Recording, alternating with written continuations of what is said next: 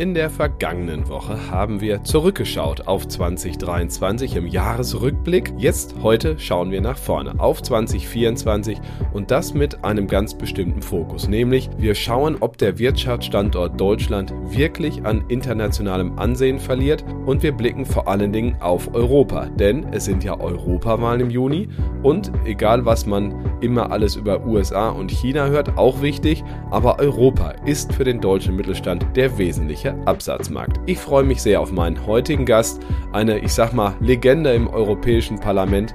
Markus Ferber ist bei mir. Markt und Mittelstand, der Podcast. Deutschlands Stimme für Familienunternehmen. Aktuelles und Zukunftsthemen rund um den Motor der deutschen Wirtschaft. Mit Thorsten Giersch.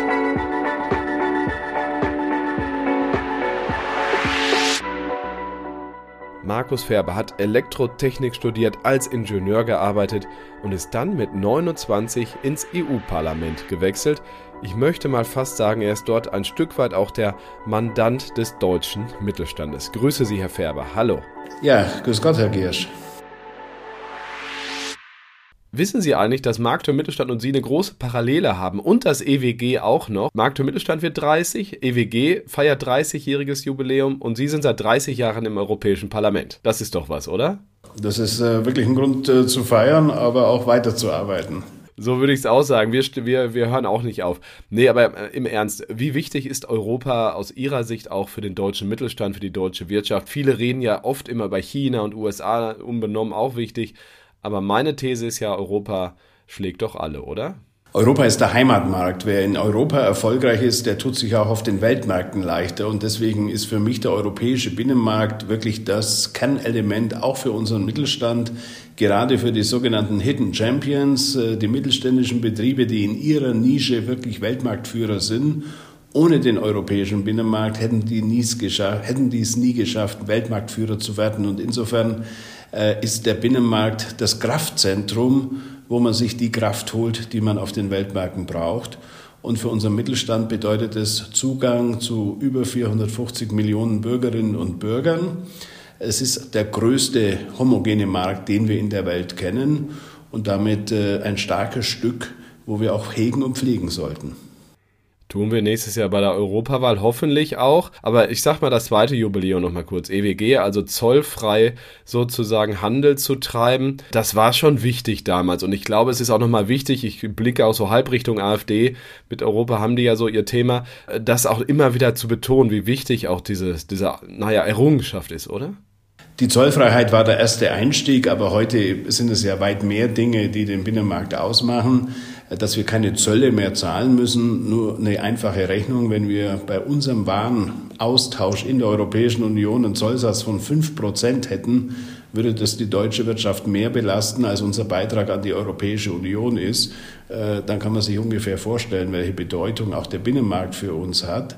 Auf der anderen Seite äh, ist natürlich auch neben dem Thema Zollfreiheit äh, das Thema Abbau von Hürden von ganz entscheidender Bedeutung. Das heißt, viele Lasten, die im Export vorhanden sind mit Drittländern, gibt es in der Europäischen Union nicht. Und äh, das ist auch ein großer Vorteil bis hin, dass der Zahlungsverkehr geregelt ist, dass die Rechnung schneller bezahlt wird. Es gibt also viele, viele Vorteile, die der Mittelstand heute nutzen kann im gemeinsamen Markt. Und da ist die Zollunion nur ein erster Schritt gewesen. Nun haben wir diese Errungenschaften, wir haben die Europawahl vor der, vor der Brust. Mit welchem Gefühl gehen Sie in dieses Jahr und auch in die Europawahl? Wie wichtig ist die ganz besonders auch im Jahr 2024? Wir müssen schon aufpassen, dass wir diese Errungenschaften auch halten, weil sie ist von außen und von innen bedroht. Sie ist von außen bedroht, äh, natürlich durch die furchtbaren äh, Auseinandersetzungen in unserer Nachbarschaft, das ist der Krieg Russlands in der Ukraine. Das ist die Instabilität im Nahen Osten. Das ist äh, die neue Rolle Chinas, der nicht mehr der verlässliche Handelspartner ist, sondern ein globaler Konkurrent auf allen Feldern geworden ist. Äh, hier müssen wir uns also wappnen. Wir müssen aber auch nach innen aufpassen. Wir erleben das ja. Orban, Ungarn legt Veto ein und blockiert wichtige Entscheidungen. Die Slowakei, die sich antieuropäisch entwickelt hat. Die Niederlande, die dafür stehen, einen Rechtspopulisten als äh, Ministerpräsidenten zu bekommen.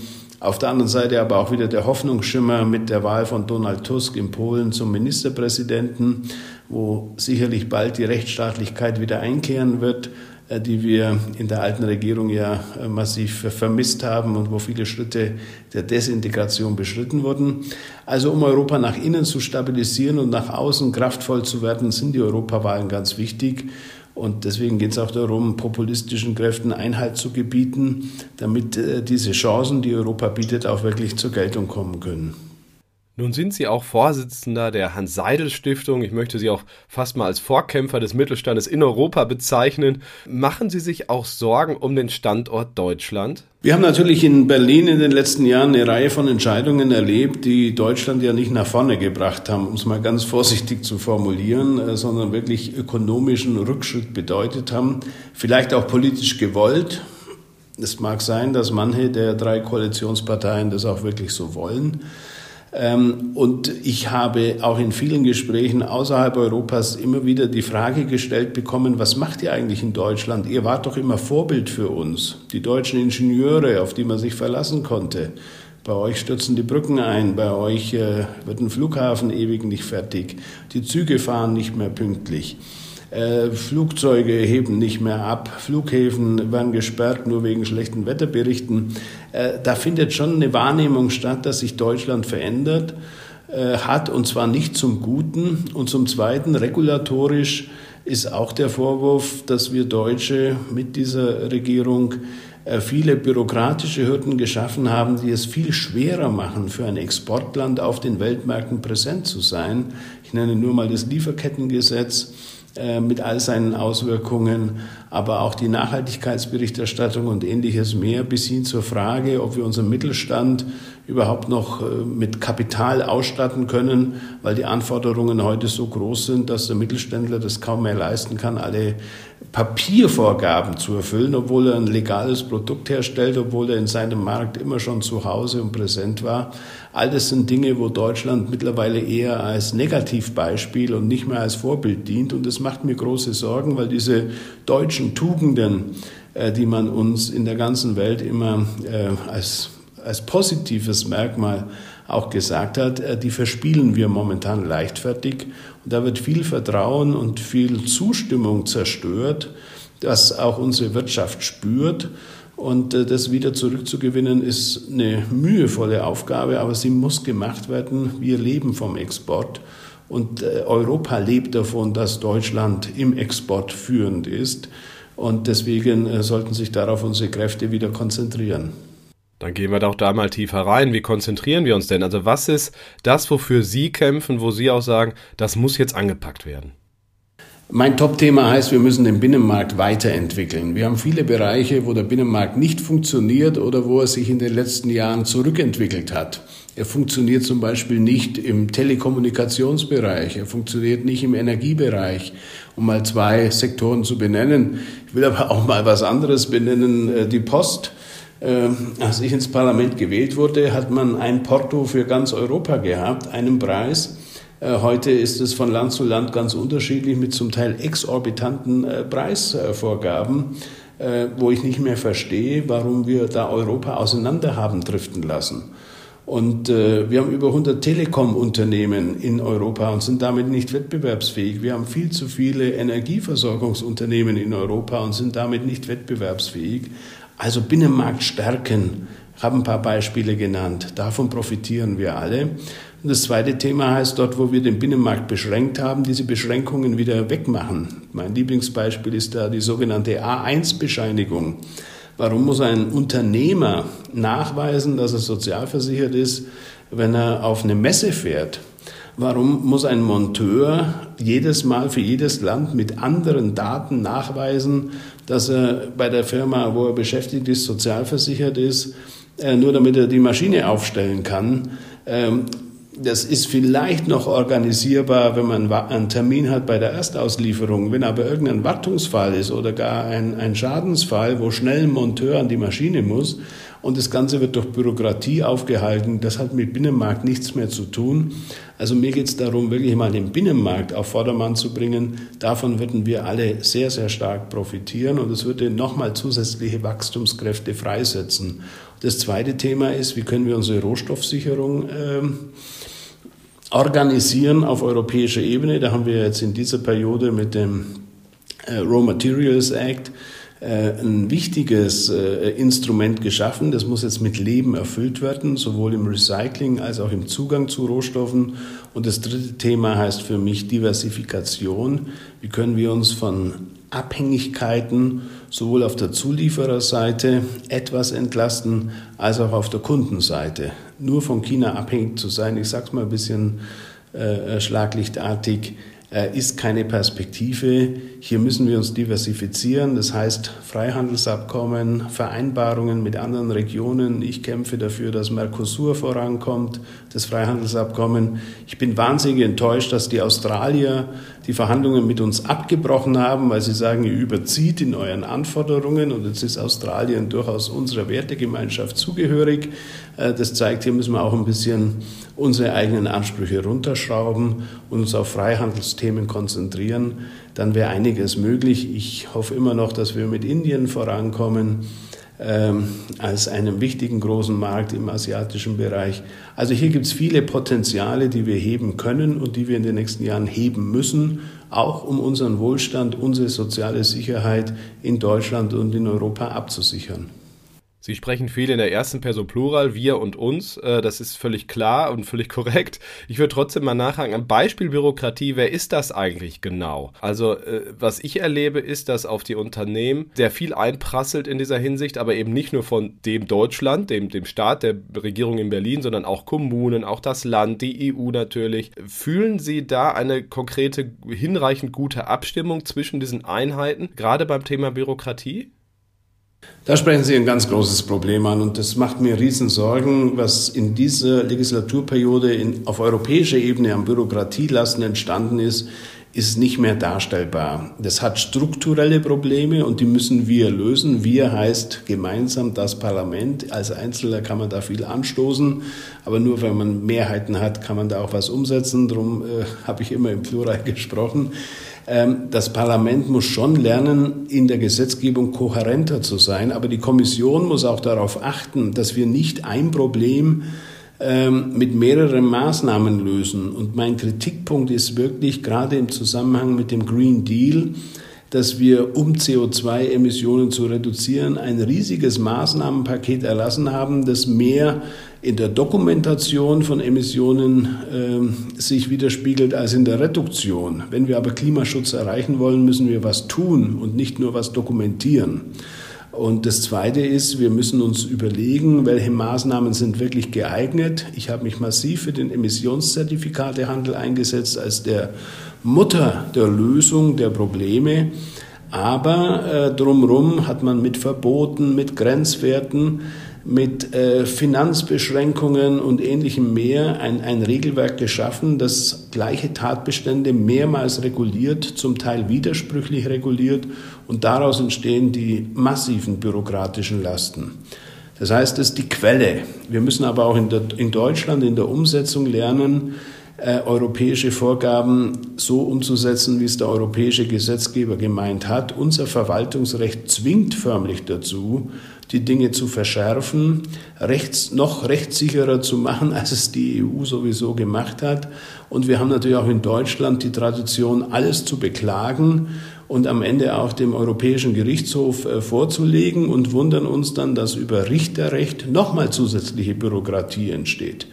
Und äh, da sollten wir uns auch ein bisschen beschränken und lernen, mit europäischem Recht so umzugehen, wie es unsere Nachbarn auch tun. Die halten sich alle an die europäischen Regeln, aber tun sich deutlich leichter in der Umsetzung. Das hat mit Verwaltungsrecht zu tun, aber auch mit äh, der Frage, ist ein, ein Verwaltungsakt nur dann äh, rechtswirksam, wenn er auch höchstrichterlich ausgedeutet ist. Da sollten wir mal uns ein bisschen lösen davon. Ich sage es mal etwas salopp, da müssen wir etwas lockerer werden. Es muss nicht alles durch die Richter nochmal entschieden werden, was durch die Politik bereits entschieden ist. Ich habe mich in der Vorbereitung auf unser Gespräch intensiv auch auf der Hans-Seidel-Stiftung äh, Homepage äh, eingelesen. Da haben sie viele sehr honorige Positionen, also von honorigen Menschen Positionen aufgelistet. Ann-Christine Achleitner ist ein Beispiel, Theo München, aber natürlich auch bekannt als Multi-Aufsichtsrätin, die sagt, wir leben hier in Deutschland von der Substanz und wir müssen definitiv mehr tun äh, Richtung KI und Co., um den Wandel hinzukommen. Wie ist Ihre Sicht auf diese Sache? Die Wahrheit ist, ich kann hier äh, Frau Professor Achleitner nur zustimmen. Wir leben von der Substanz im Infrastrukturbereich. Ich habe das vorhin ja schon angedeutet. Wir leben von der Substanz in unseren Verfahrensabläufen. Liebgewordenes äh, wird gepflegt. Mein Lieblingsbeispiel ist hier das äh, Arztrezept, ähm, das wir immer noch ausdrucken, zur Apotheke bringen, das dort gesammelt wird und dann wieder ähm, in, per Post an die Krankenkassen geschickt wird. Äh, es ist abenteuerlich, wie undigital wir gerade in dem Bereich unterwegs sind. Und wir müssen auch aufpassen, dass wir gerade auf europäischer Ebene durch äh, überzogene Regulierung nicht neue Wachstumsbranchen schon aus Europa vertreiben, bevor sie überhaupt richtig Wurzeln schlagen können. Ich denke da insbesondere an die Gesetzgebung zur künstlichen Intelligenz, äh, die gerade im Europaparlament mit den Mitgliedstaaten ausgehandelt wurde.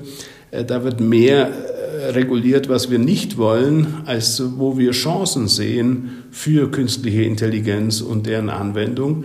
Ähm, das macht mir schon Sorgen, weil wer sich selber aus Entwicklungen herausnimmt, darf sich nicht wundern, wenn dann die großen Wachstumspotenziale, die sich aus solchen Technologien ergeben, woanders stattfinden. In dem Bereich der Digitalisierung sind wir ein Entwicklungsland als Bundesrepublik Deutschland und wir müssen auch mal lernen, den Datenschutz so zu interpretieren, dass äh, digitale Formate möglich sind, ohne dass meine Individualrechte aufgegeben werden. Ich kann Ihnen viele Beispiele aus anderen EU-Ländern nennen, die sich selbstverständlich an die Datenschutzgrundverordnung halten und trotzdem Dinge ermöglichen, die bei uns in Deutschland undenkbar sind. Ähm, da ist viel Luft nach oben und wenn wir diesen Schub nicht endlich machen, wenn wir da nicht endlich vorankommen, dann werden wir an vielen Prozessen nicht mehr dabei sein und damit auch unsere Wettbewerbsfähigkeit massiv verlieren. Technologie ist das wesentliche Mittel, um den Klimawandel aufzuhalten, soweit möglich. Das Thema Nachhaltigkeit will ich natürlich auch nicht aussparen, ist bei Ihnen auf der Homepage ja auch, auch immer wieder genannt und natürlich wichtig. Jetzt haben wir in meinen Augen ein Jahr gehabt, wo am Anfang die, der Bundeskanzler gesagt hat, das ist hier ein Wirtschaftswunder, was durch den Wandel zu Nachhaltigkeit entsteht. Und wir alle haben die Eurozeichen im Auge gehabt, im positiven Sinne. Und dann kommt dieses GEG. E Plötzlich merken alle, Mann, das kostet uns ja auch Geld. So, jetzt können wir stundenlang darüber reden, wie das kommuniziert worden ist ob das geschickter geht, aber was ist Ihr Ausblick auf 2024? Wie kann dieser Wandel zur Nachhaltigkeit für den Privatmenschen, aber auch für die Unternehmen gelingen und welche Rolle spielt insbesondere auch die EU dabei? Weil ich glaube, die hat wenn man sich die, ähm, die Designrichtlinie mal genau anschaut, viel Gutes schon gemacht. 90 Watt Glühbirne vermisst kein Mensch mehr, sag ich mal. Ist das vielleicht auch der Weg, dass diese bösen Klimamaßnahmen immer von der EU kommen müssen, weil sie Regierung ja doch nicht tun? Ja und nein. Äh, wir müssen nicht alles im Detail von Brüssel aus vorgeben. Und gerade weil Sie Gebäude angesprochen haben, das ist so ein Klassiker. Die Europäische Union hat einen Rahmen vorgegeben, wie Gebäude klassifiziert werden. Und wir haben es in Deutschland gleich so streng gemacht, dass ein vergleichbares Gebäude in Deutschland in einer schlechteren Energieklasse ist als zum Beispiel in Holland. Und Holland ist jetzt kein Land, das beim Umweltschutz äh, hinterherhinkt. Ähm, und, und dann fragen sich die Menschen natürlich, äh, warum machen wir diese Form der Selbstbestrafung und Selbstkasteiung? Meine größere Sorge ist, wir schaffen die Regeln und das Wirtschaftswachstum findet in den USA statt. Der Inflation Reduction Act zeigt uns ja auf, wie kann man Klimaschutzziele durch Wirtschaftsstimulation erreichen, ohne dass man diesen riesigen Regulierungshammer herausholt, den die Europäische Union in den letzten Jahren ja ein- und umgesetzt hat. Das heißt, der Inflation Reduction Act sehe ich als also die, äh, das Programm der Amerikaner, um Investitionen für CO2-Reduktionen ins Land zu locken, auch im produzierenden Bereich, macht mir mehr Sorge, weil äh, das sorgt dafür, dass die Arbeitsplätze, die wir erhofft haben, in der Europäischen Union, in Deutschland zu bekommen, plötzlich in Amerika entstehen. Und ähm, darauf müssen wir reagieren und uns auch überlegen, ob wir manches vielleicht nicht etwas überdreht haben. Wir werden sicherlich nicht in einem Subventionswettlauf gewinnen können, aber wir müssen unsere Gesetzgebung mal anschauen, ob sie wirklich alles das erzielt, was wir uns vorgenommen haben und auch entsprechend nachsteuern, zurücknehmen, vereinfachen, äh, damit äh, auch die Arbeitsplätze bei uns entstehen können. Wir wollen batterieelektrische Autos, aber wir haben eine Umweltgesetzgebung, die die Produktion von Batterien faktisch unmöglich macht. Äh, dann darf man sich nicht wundern, wenn das plötzlich äh, in China oder in den USA gemacht wird und bei uns eben nicht. Wir wollen äh, Windräder aufstellen, aber wir tun uns wahnsinnig schwer, mit bestimmten Materialien oder Beschichtungen umzugehen, die notwendig sind, um die Effizienz von Windkraftanlagen zu verbessern.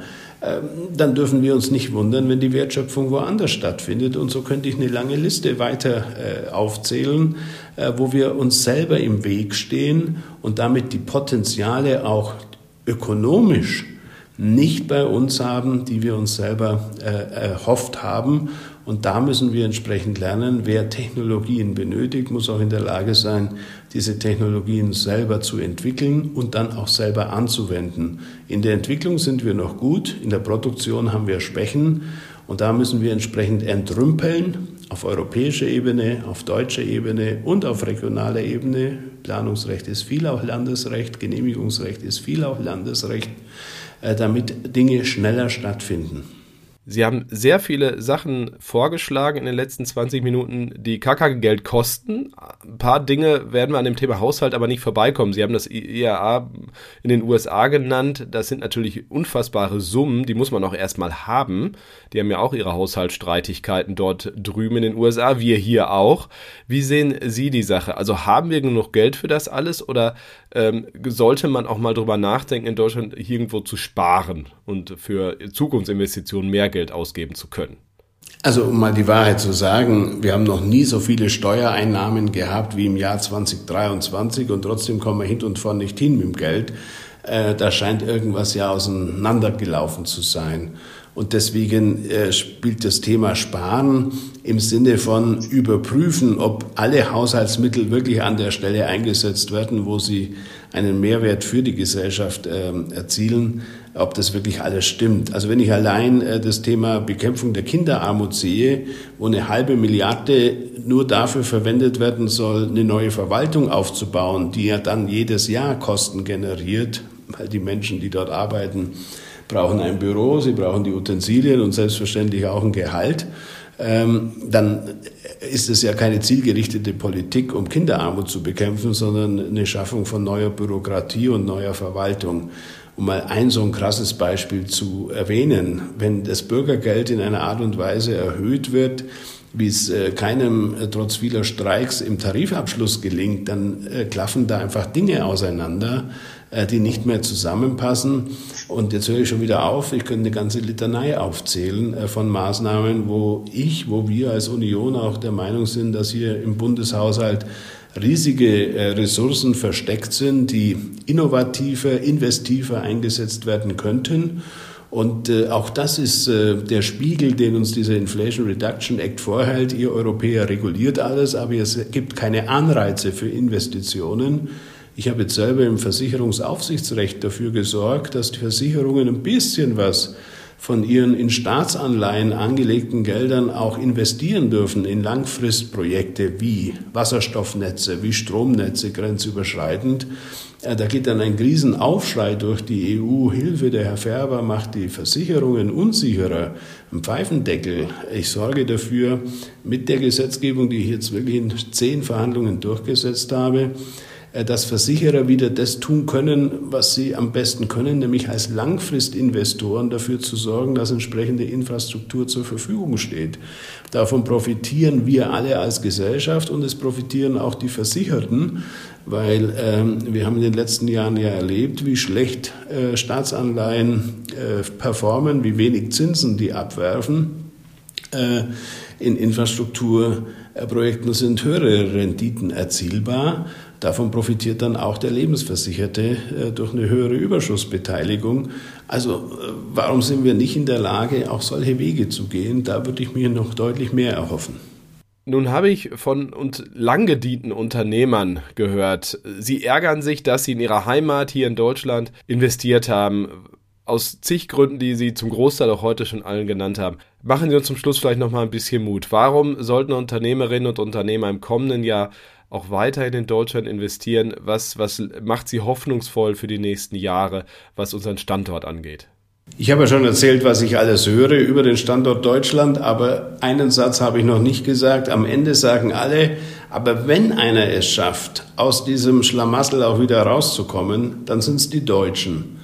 Das heißt, wir müssen auch ein bisschen mehr in Bildung investieren. Wir müssen, was die Ausbildung äh, unserer Leute betrifft, einiges tun. Die Integration derer, die zu uns gekommen sind in den Arbeitsmarkt, ist eine große Herausforderung. Da sind die Unternehmerinnen und Unternehmer auch bereit zu investieren, wenn sie die Bereitschaft spüren, dass hier jemand sich engagieren und in die Firma einbringen will. Ähm, diese deutschen Tugenden, die sprechen schon dafür, dass wir auch ein Potenzial für die Zukunft haben. Und da bin ich optimistisch. Mir macht wirklich Sorgen, dass die Sachverständigen, die fünf Weisen gesagt haben, das Potenzialwachstum Deutschlands liegt langfristig nur noch bei 0,4 Prozent. Das heißt Stagnation als der Best Case. Ähm, da müssen wir gegensteuern. Und das machen wir nicht, indem wir den Sozialstaat aufblähen und das Nichtarbeiten attraktiv machen, sondern das schaffen wir nur, wenn wir Menschen in die Lage versetzen, in welchem Alter auch immer, in welchem Ausbildungsgrad auch immer, adäquat Beschäftigungen aufzunehmen. Dazu sind die Unternehmerinnen und Unternehmer bereit. Das ist unser Kapital mit dem Know-how. Wir haben immer noch einen sehr guten Ausbildungsstand. Wir haben gute Universitäten. Wir haben mit der dualen Ausbildung ein Asset, um das uns viele Länder in dieser Welt beneiden. Das gilt zu stärken. Und dann haben wir auch eine gute Perspektive für die Zukunft. Ich bin Optimist von Geburt und ich lasse mir das auch von der Ampelregierung nicht nehmen. Markus Färber war das von der CSU, äh, Vorsitzender der Hans-Seidel-Stiftung seit bald, in bald 30 Jahren im EU-Parlament. Vielen Dank für dieses Gespräch. Ich wünsche Ihnen einen guten Rutsch ins neue Jahr. Bleiben Sie so kraftvoll auch in 2024. Wünsche ich auch Ihnen, liebe Hörerinnen und Hörer, danke fürs Dabeisein in diesem Jahr und sage, nehmen Sie sich nicht Sachen vor, die Sie nicht halten können. Bleiben Sie gesund und erfolgreich. Bis nächsten Freitag im Januar. Tschüss. Das war Markt und Mittelstand, der Podcast. Wir hören uns nächsten Freitag wieder auf markt- und-mittelstand.de.